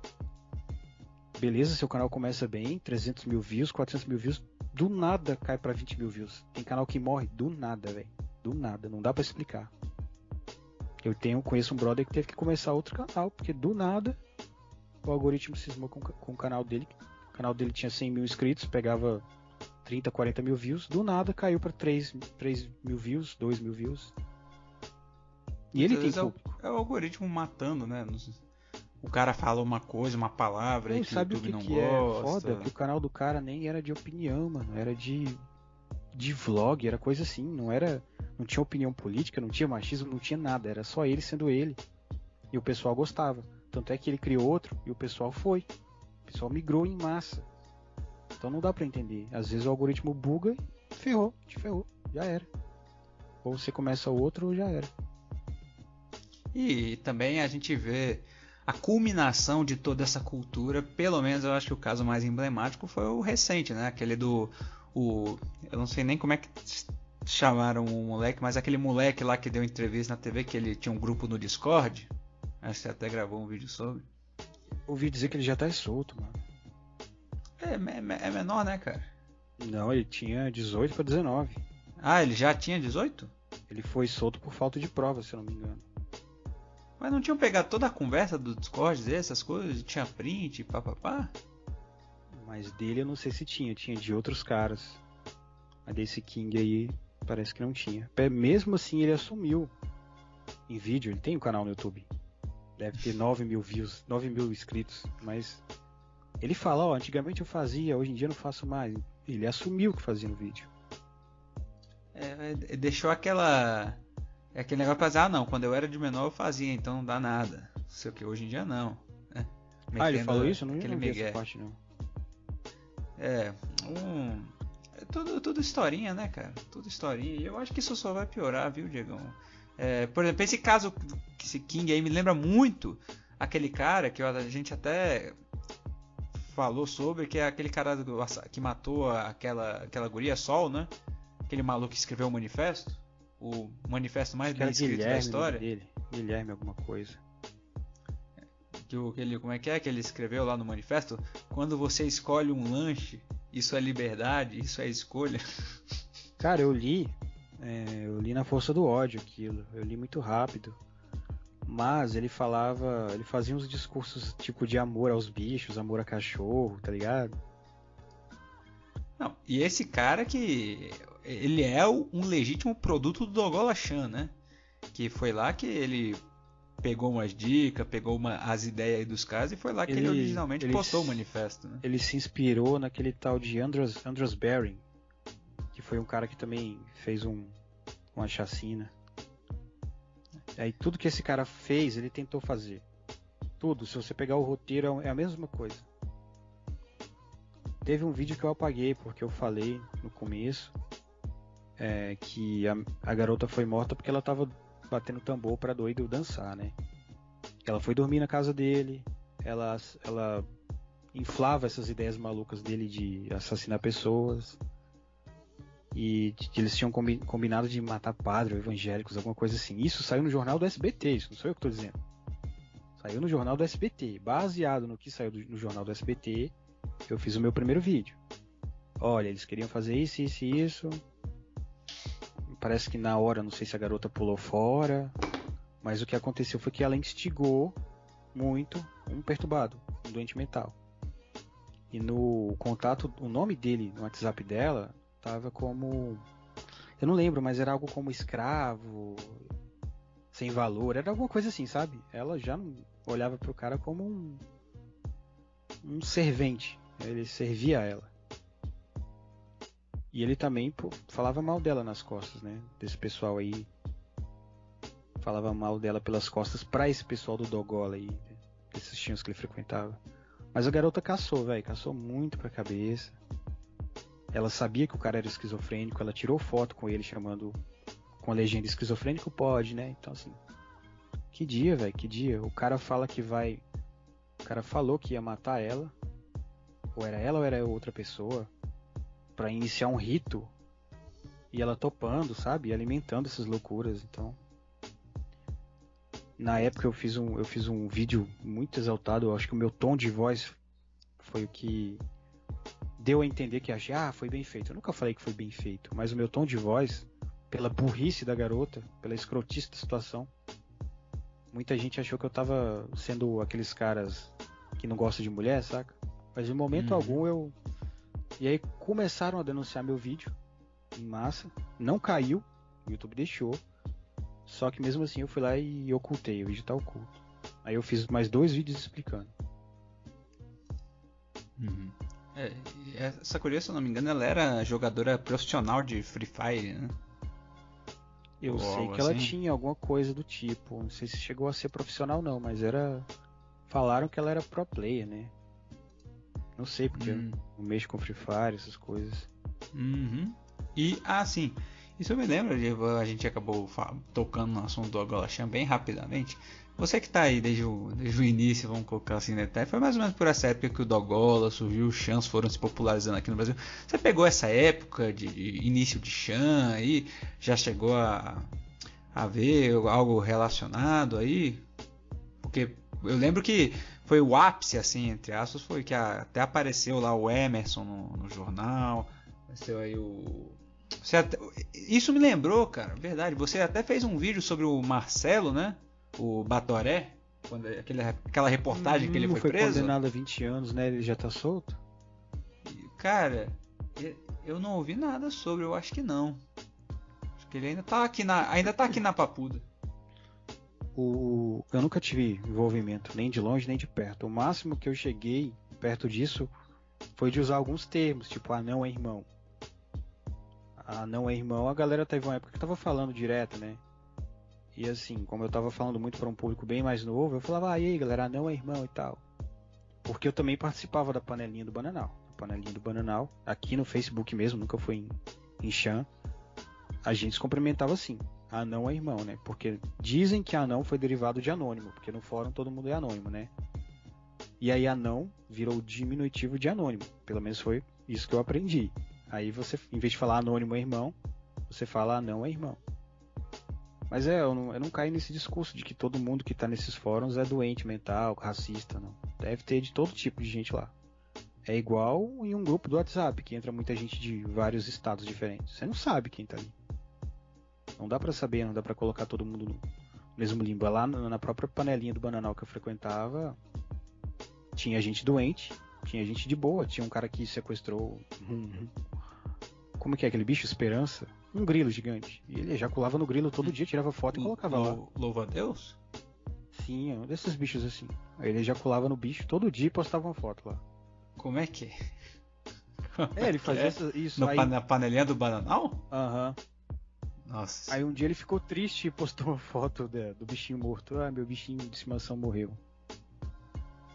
Pra tu ver lá, tinha, tem gente. Ele não tava fazendo Mas mal pra a ninguém. panelinha do Bananal era radioativa. Se, se, se eu não tô enganado, foi até lá que o, aquele cara, o. Como é que era o nome dele? Guerra, era alguma Gustavo coisa Guerra. Gustavo Guerra, ele mesmo. Ele, ele não era de lá também? Ele era de todo, de todo o grupo doido que tinha, ele tava. É, ele era do Dogola, com certeza, mas eu, eu lembro que lá no panelinha ele também era todo famosão, ele postava lá, não sei o que. Ah, mas assim, é, pra ser famoso na, na panelinha do Bananal, não precisa fazer muito esforço. Tem aquele Só outro um cara. esquizofrênico, né? É, tipo, por exemplo, o gringo. O gringo, você sabe qual que é o gringo? Que faz, uns- fazia umas palhaçadas? É Felipe Gringo? É, Esse cara? ele tava lá também, Ah. ele zoava lá também. Só que era um tipo de humor diferente, né? O Felipe Gringo sempre fez, fez um humor besterol, ele nunca fez apologia a nada. O máximo que ele fez foi cantar uma música dizendo que ia votar no Bolsonaro. É, enquanto isso o, o- Gustavo Guerra tava lá toda, apareceu até no S, não sei se você lembra, mas ele apareceu lá no, acho que foi no SBT. Ele fazia um, ele tem até acho que tem uns vídeos aí de reupload dele assim de nazismo, de não sei o que e tal. É, mas tinha, bem é, salubre. tinha gente que não gostava dele lá dentro, né? É igual eu falo. O pessoal tá lá nos chama, nem todo mundo é doente. Tem gente que tá ali pela curiosidade, tem gente que tá ali porque gosta de ver, mas não gosta de participar. Sim, ah, isso até. Cara, você sabe dizer muito melhor, né? Tendo administrado o grupo, estando aí há tanto tempo, mas eu lembro que quando eu comecei a usar Facebook, isso era o que? 2014 por aí, cara, o, tan o tanto de grupo assim de Facebook que o negócio era completamente sem lei, hein, bicho. Rolava crime é solta, torto é direito. Eu lembro que eu tava. Eu acompanhei ao vivo é, quando eles atacaram a Preta Gil, que saiu até na Veja o perfil da Preta Gil, que eles chegaram lá no perfil dela dizendo. É, chamando, é, metendo um monte de coisa racista no meio, né? E eu lembro que eu acompanhei isso aí, cara, ao vivo, o povo metendo, combinando, não sei o que. Tava aparecendo até na Veja, foi uma puta de uma treta. Mas não só isso, mas no próprio grupo de Facebook, cara, rolava muita coisa, negócio de assédio a menor, é, pedofilia mesmo, negócio de uma menina de 13 anos com os caras, os administradores lá, tudo maior de idade. Essa, esse tempo do Facebook era completamente assim, cara, desregrado, sem lei, né? É, mas eu não cheguei a ver muito disso porque a, a minha página tomava muito tempo, tá ligado? Uhum. Aí Até... você ficava mais organizando, administrando as coisas. Né? É, teve uma época que toda ter, terça e quinta, se eu não me engano, a gente usava a página para denunciar essas coisas. Só que não dá para denunciar dentro do Facebook. Né? Você tem que se infiltrar e tal. Era muito mais fácil você achar um blog Sim. E denunciar esse blog. Tipo, tinha um blog que era homens assediando mulheres dentro de ônibus e do metrô. Então os caras ejaculavam. Ah, aqueles que tem até vídeo. Acho que, acho, acho que o vídeo era até seu que você gravou, que você mostrava lá no X-Vídeo, não sei o que, o, o povo fazendo essas putarias, né? Absurdo. Tinha caras que encoxavam mulher no metrô, no ônibus, ejaculavam nelas. E tinha um, tinham blogs disso. Com muitos acessos. Então era toda terça e quinta a gente pegava esses blogs e botava lá na página pro pessoal denunciar, tá ligado? Hum, e eles é. caíam. E eu, eu arrumei muito inimigo também por causa disso. Porque o cara tá lá de boa, fazendo o conteúdo dele, postando num blog que ele acha que ninguém vai achar. Uma pessoa acha, me manda, eu vejo. Acho horrível e posto pra trocentas mil pessoas denunciarem. O negócio do cara cai, ele sabe de onde veio as denúncias. Uma hora ele vai saber. Então, assim, os, eu, eu fiz muitos inimigos. Tem até. Acho que tem um. Eu posso, cheguei a postar vídeo disso no, no Facebook também. Que tem um cara encoxando a mulher. E ela ficou tão nervosa que ela não conseguiu fazer nada. Ela ficou parada, igual uma estátua. E tinha muita mulher culpando a mulher também. Ah, se ela não fez nada é porque tava gostando.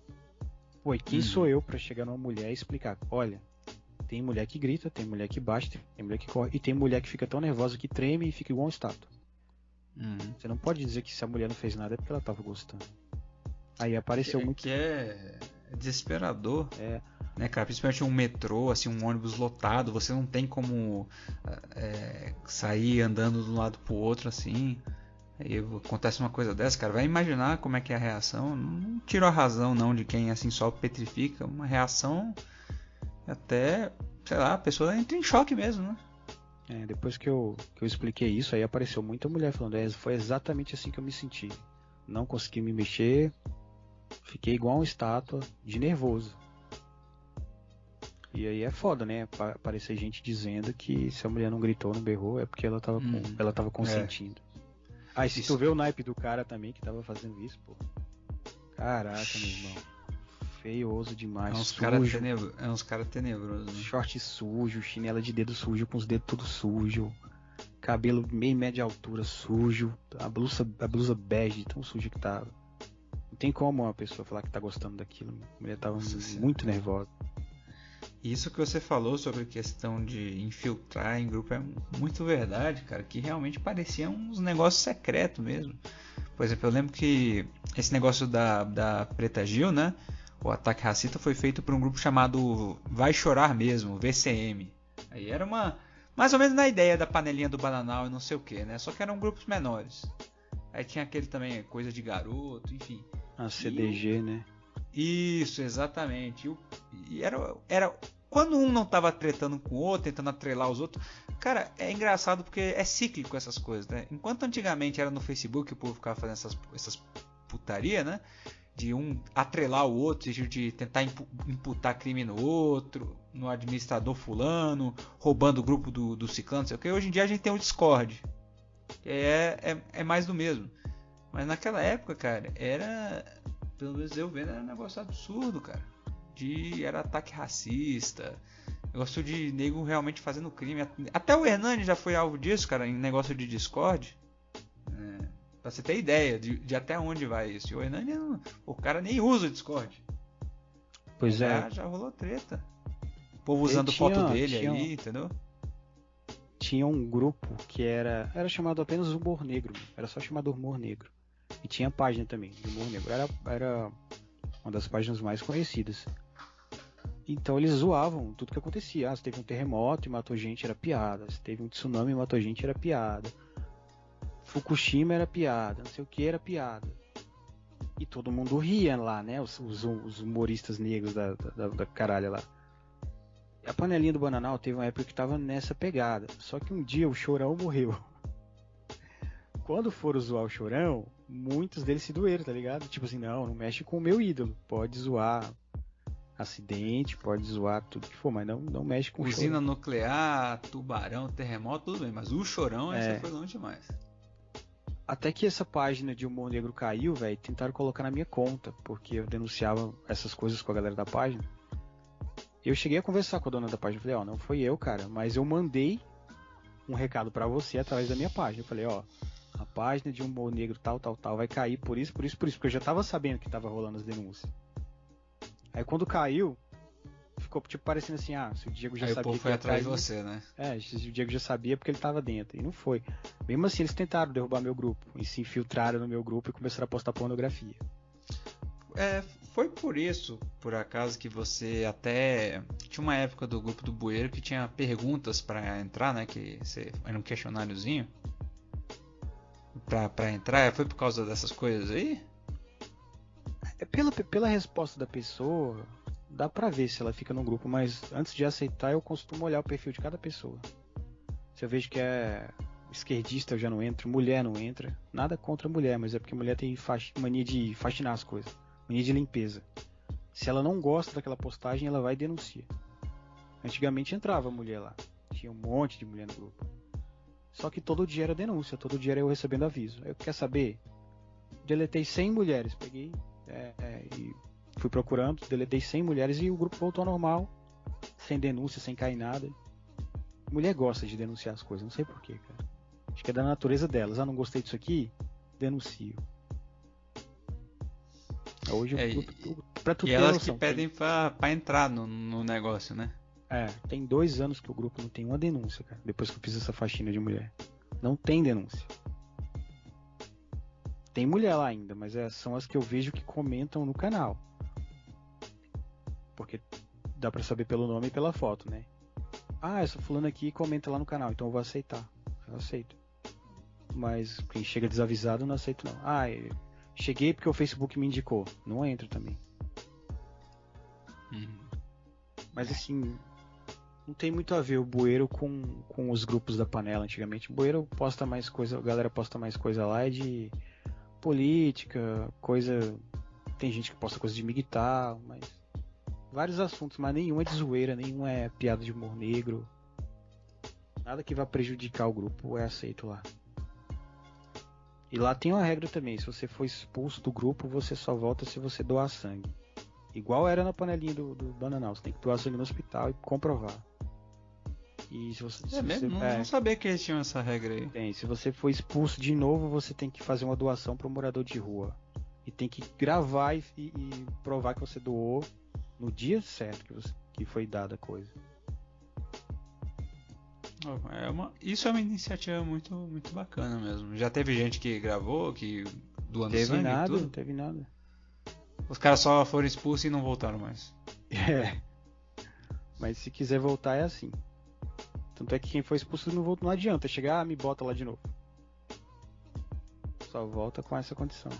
No Discord é diferente, no Discord já é mais maleável. Você for expulso, você volta se você pagar um jogo na Steam, um jogo de 10 conto. E é isso aí então, Diego. Chegamos aí ao final do programa. Ah, foi- falamos bastante sobre a questão do Facebook, da época dos protestos aí, 2013, tudo. E então, meu amigo, por favor, faça aí seus comentários finais, se despedir do povo. E a galera tá até um pouco chateada comigo pelo último vídeo que eu soltei lá no Nova Vertente, porque eles queriam que eu batesse muito no Sentinelle, né? Que ele descobriram tweets antigos. Esse pessoal tem mania de fuçar tweet antigo. Onde o cara tava fazendo humor negro, tava fazendo piada racista. Eu sempre tentei ser ético ao máximo possível, cara. Então, assim, quando foi para bater na postagem negativa, eu bati. Quando foi para, olha, isso aqui parece que foi pinçado e distorcido. E a galera tá um pouco chateada porque nessas que eu falei que foi pinçado e distorcido, eles não queriam, eles queriam que eu batesse em cima. É a mesma coisa que eu falo. Quando eu dou minha opinião no meu canal que parece que eu indo sendo contra, eu só tô sendo ético. Para mim, o que importa sou eu. Da mesma forma quando eu recebi propostas que eu considerei antiéticas, que eu considerei corruptas e não aceitei, quando eu estiver fazendo um, um, comentário que você não estiver gostando porque você achou que tinha que ser assim, eu só tô sendo ético, cara. Às vezes comigo mesmo. Eu tô tentando ser honesto. Não vou bater só por hype, não vou, não vou bater em alguém só porque você quer e não vou falar as coisas que vocês só querem ouvir para fortalecer. Não importa se o Hernani tá me pagando para estar tá ali, ele tá me pagando para eu ser eu, sacou? Então assim, hoje eu vi que a galera tá um pouco chateada lá comigo, mas quem me conhece já sabe que eu sou assim. E tá lá, meu canal é Bueira Aberto no Universo 25. Duvido muito que vocês não conheçam, porque tô sempre em parceria com o Hernani, de uma forma ou de outra. Mas para quem não conhecer, pode ir lá dar uma olhada depois. É um pouco diferente o canal, não, não é tão focado em podcast longo, mas tá aí. Então é isso aí, ouvintes. É isso aí, Diegão. E valeu, falou!